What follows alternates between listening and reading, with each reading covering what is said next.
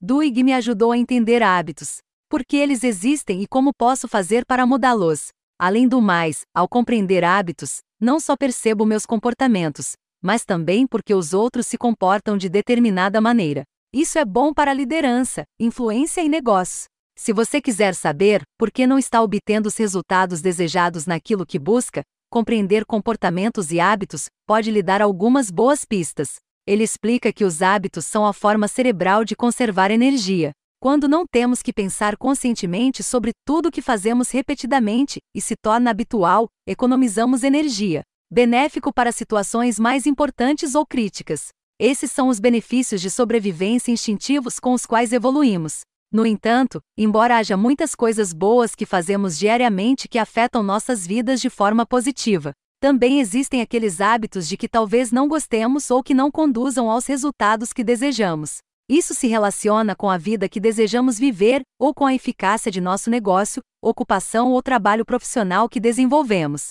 Escovar os dentes é fácil, uma atividade saudável e que exige muito pouco esforço, como esfumante, um comportamento e vício muito prejudicial, era fácil, inconscientemente, engolir essas coisas sem muita energia ou pensamento. Mudar hábitos não é tão fácil. Descubra essa fórmula, e você ganha ponto. Acredito que qualquer coisa que aprendamos que ajude a melhorar nossas vidas não tem preço. Este livro fará isso. Nossos comportamentos criam caminhos neurais importantes em nosso cérebro que são muito difíceis de remover. Na verdade, impossível se mover. A boa notícia é que podemos construir novos pontos só porque existe uma rodovia que existe, não significa que você não possa criar outro caminho. Claro que vai dar algum trabalho, talvez não seja tão fácil ou tão confortável quanto o que você conhece e está familiarizado. Mas com o tempo você poderá criar superestradas que farão com que velhos hábitos sejam esquecidos e não utilizados. Ponto no final. Ele descreve alguns conselhos práticos sobre como abordar a mudança de hábito.